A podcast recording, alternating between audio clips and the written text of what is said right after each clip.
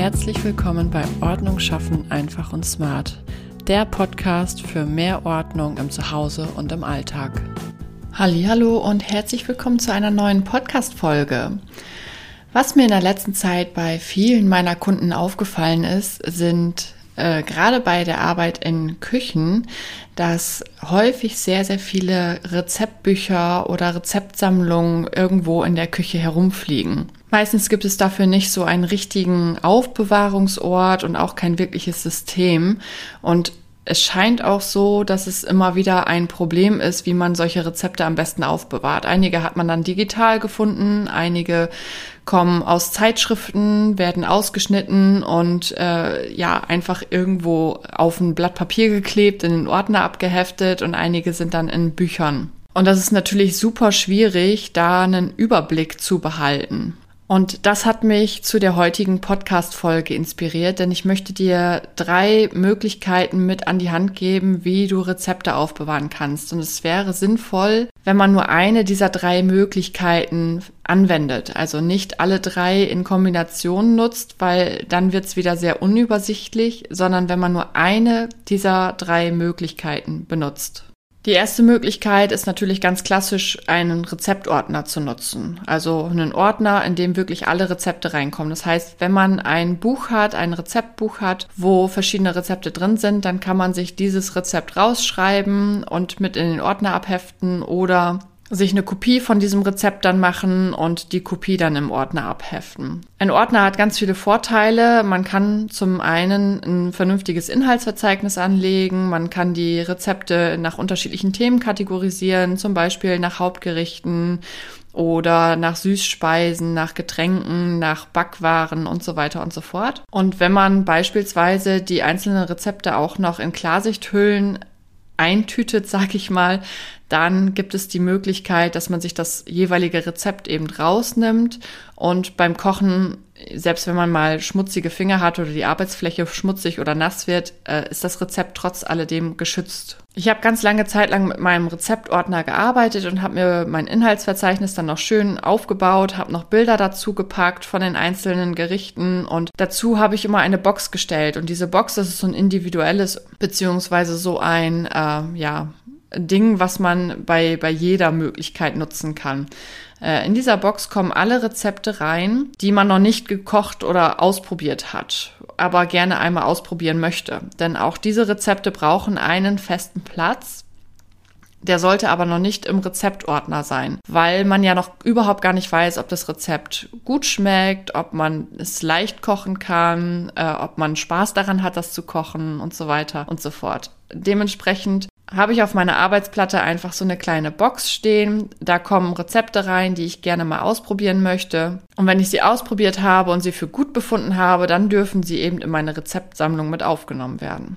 Die zweite Möglichkeit ist, dass man ähm, die Rezepte digital aufbewahrt. Da gibt es ganz verschiedene Apps. Als Beispiel nehme ich jetzt einfach mal die Chefkoch-App. Da hat man die Möglichkeit, aus diesem ganzen Rezeptpool von anderen zu schöpfen und sich ja dadurch inspirieren zu lassen und die in sein eigenes Kochbuch in diese App dann abzuspeichern. Man hat aber auch die Möglichkeit, all seine Rezepte zu digitalisieren und dort auch abzuspeichern. Der Vorteil von so einer digitalen App, von so einer digitalen Rezeptaufbewahrung ist natürlich, wenn ich nach etwas suche, bin ich sehr, sehr schnell in der Suche, weil ich einfach mit einem einfachen Suchbegriff direkt schon auf die Rezepte komme, die mit diesem Suchbegriff in Verbindung stehen. Beispielsweise möchte ich irgendetwas mit Kartoffelpüree oder mit einem Kartoffelgratin machen und kann dann dementsprechend in dem Suchbegriff, in der Suchzeile de, den Suchbegriff Kartoffelgratin eingeben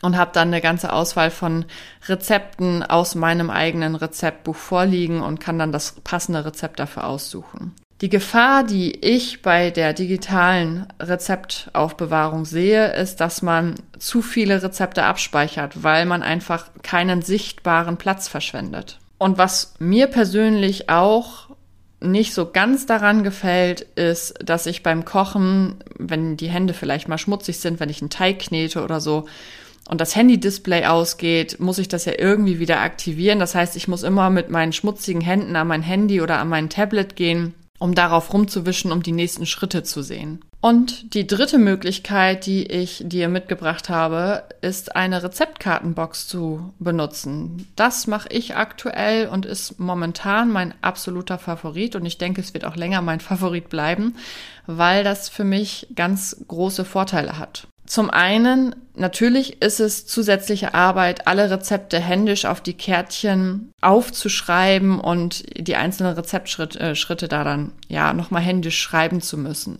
Aber der Vorteil, den ich einfach darin sehe, für mich persönlich ist, dass ich nicht alle Rezepte aufbewahre automatisch, sondern ich wähle wirklich aus, welches Rezept ist es mir diese Zeit wert, die ich mir nehme, um sie, um dieses Rezept abzuschreiben und dann quasi in meine Karten, Rezeptkartenbox zu hinterlegen.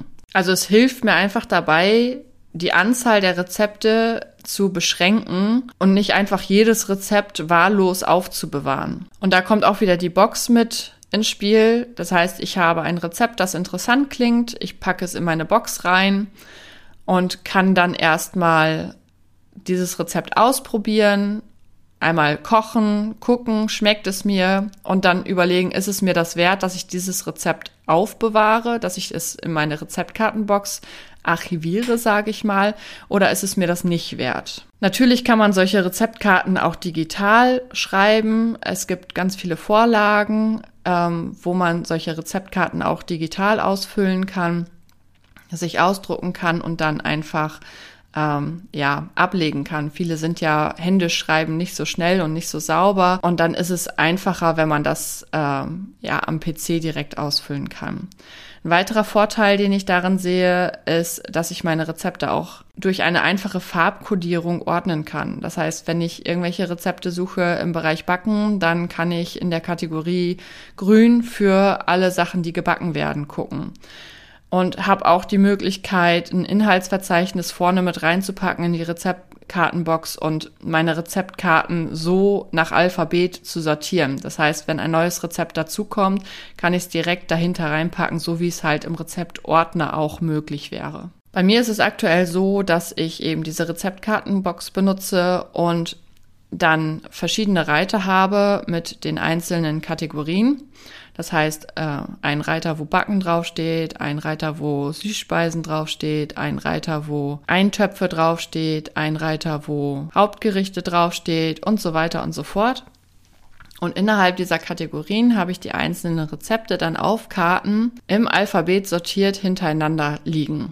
Und wie gesagt, ganz vorne in meiner Rezeptkartenbox habe ich dann auch noch ein Inhaltsverzeichnis. Das heißt, wenn ich überhaupt nicht weiß, wonach ich suchen sollte, dann kann ich in dieses Inhaltsverzeichnis reingucken und habe dann alle Rezepte, die sich in dieser Box befinden, einmal im Überblick. Es ist eben ganz wichtig, dass man sich für eine dieser Methoden entscheidet, um wirklich einen Überblick zu behalten und nicht irgendwie zwischen drei, vier, fünf verschiedenen Methoden hin und her springt und hier noch ein Buch und da noch ein Zettel und da noch äh, dies oder jenes ähm, für die Aufbewahrung der Rezepte benutzt, weil dann hast du einfach den Überblick nicht mehr über die Rezepte, die du schon hast. Vielleicht bewahrst du dadurch auch doppelte Rezepte auf. Vielleicht kochst du dadurch auch einfach viele Rezepte gar nicht, weil du gar nicht weißt, dass du sie besitzt. Und wenn du dich wirklich auf eine dieser Methoden reduzierst, dann hast du eben einen guten Überblick darüber, was du alles auch hast und hast auch damit einen festen Platz, wo Rezepte hingehören.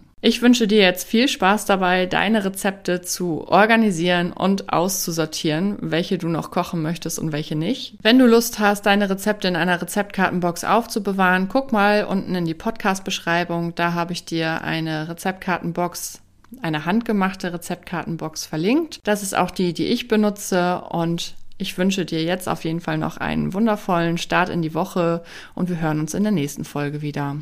Ciao!